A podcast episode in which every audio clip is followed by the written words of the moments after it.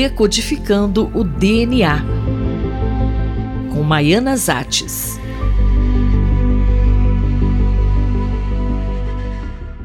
Em colunas anteriores, a professora Maiana Zates falou de uma pesquisa onde foram gerados filhotes de camundongos com dois pais, ou seja, sem a progenitora do sexo feminino. Professora, o assunto de hoje está relacionado a esse tipo de reprodução chamada de partenogênese? E hoje vou falar de uma nova pesquisa onde os cientistas conseguiram alterar os genomas de fêmeas de moscas da fruta que normalmente se reproduzem sexualmente, para que elas pudessem se reproduzir sem contribuição do macho, por um processo denominado partenogênese. A pesquisa foi publicada na revista Current Biology por um grupo de cientistas do Reino Unido e Estados Unidos. Como foi feita a pesquisa?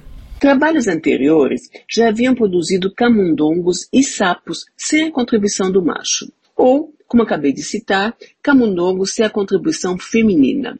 Mas a tecnologia usada naqueles casos foi através da alteração de óvulos ou células-tronco no laboratório. Nessa nova pesquisa, os cientistas conseguiram, pela primeira vez, modificar o modo de reprodução das fêmeas e torná-las capazes de reproduzir por partenogênese.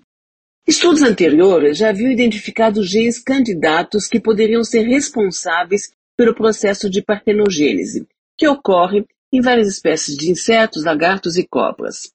Segundo os autores da pesquisa, a ativação desses genes candidatos em outras espécies seria uma maneira de confirmar que esses genes são realmente os que permitem a partenogênese.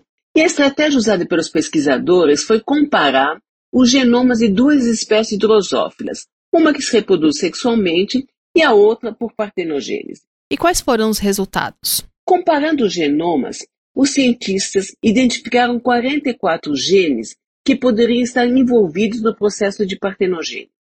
Em seguida, utilizando diferentes métodos, incluindo CRISPR e uma outra metodologia denominada RNA de interferência, eles começaram a editar esses genes nas moscas que se reproduzem sexualmente.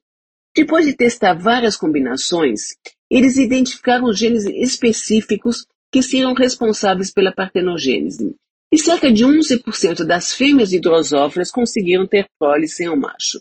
Alguns descendentes dessas fêmeas geneticamente modificadas também se mostraram capazes de se reproduzir por partenogênese, isto é, a característica foi transmitida para a próxima geração.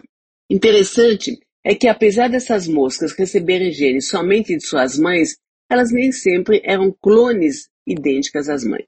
E qual a vantagem da partenogênese? Para os cientistas, pesquisas como essa são importantes para entender os mecanismos da partenogênese e como eles evoluíram, porque no reino animal a reprodução sexuada é muito mais complicada. Mas se por um lado a partenogênese é vantajosa para garantir a prole de algumas espécies do reino animal, ela pode ser, ao contrário, prejudicial ao ser humano. Por exemplo, algumas pragas da agricultura usam a partenogênese para se multiplicar rapidamente e aumentar o seu poder de destruição. Isso ocorreu numa espécie de mariposa do Reino Unido, onde o uso de pesticidas aniquilou o poder de reprodução do macho.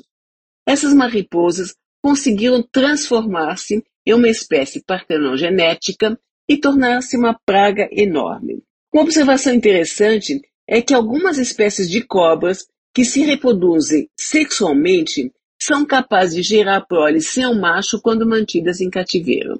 Entender os mecanismos da partenogênese poderia ajudar a controlar algumas pragas, o que tem sido objeto de pesquisas de vários cientistas. Por exemplo, fazer os experimentos que esses cientistas fizeram ao contrário, inibir ou editar genes responsáveis pela partenogênese e tornar as fêmeas incapazes de reproduzir assexuadamente, sem a contribuição do macho. Parece que tentar reprodução com só progenitor está virando moda, mas por enquanto só no reino animal, felizmente. Eu, Fabiana Maris, conversei com a professora Maiana Zatz decodificando o DNA. Com Maiana Zates.